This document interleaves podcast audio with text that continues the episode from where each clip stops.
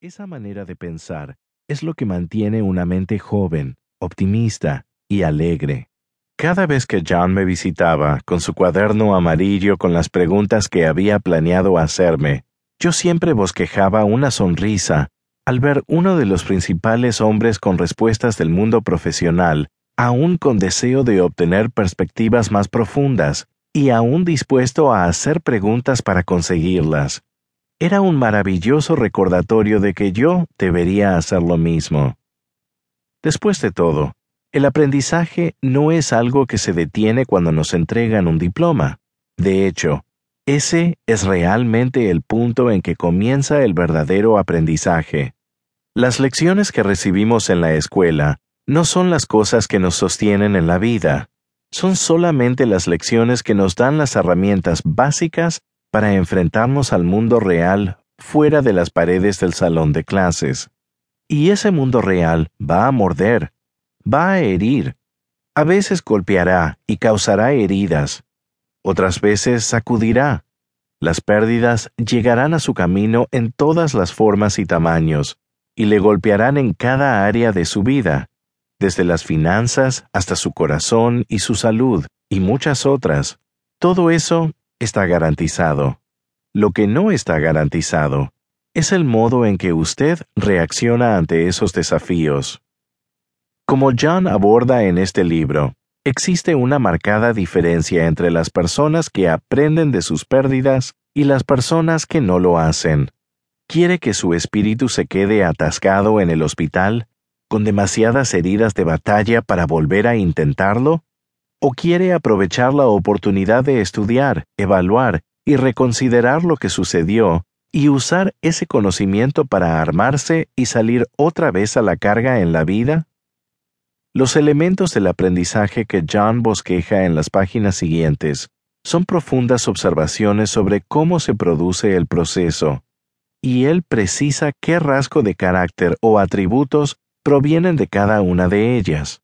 Al diseccionar el ADN de quienes aprenden, como lo expresa tan sucintamente, John nos lleva a recorrer los componentes necesarios para tratar diferentes tipos de pérdidas y convertir esas lecciones en valiosas armas para evitar y pelear contra futuros desafíos.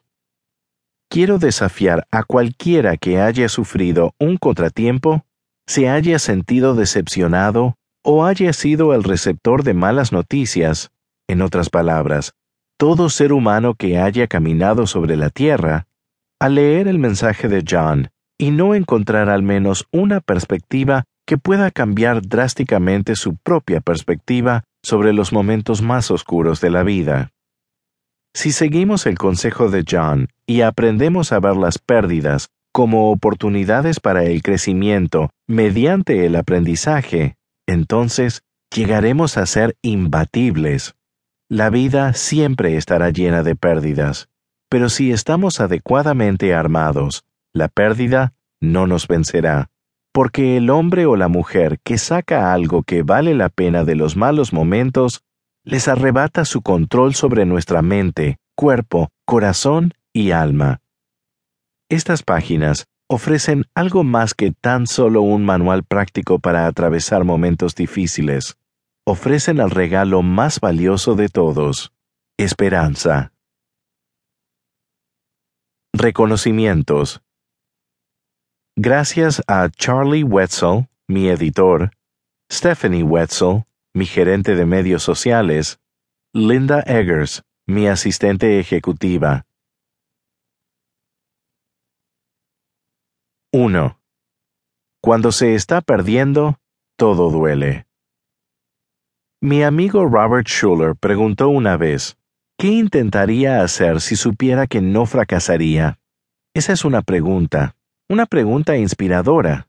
Cuando la mayoría de personas la escuchan, comienzan a soñar del nuevo, son motivados a alcanzar sus metas y a arriesgar más.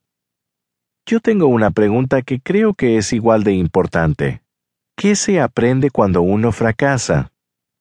Aunque las personas normalmente están preparadas para hablar de sus sueños, no están bien preparadas para responder una pregunta acerca de sus deficiencias. A la mayoría de personas no les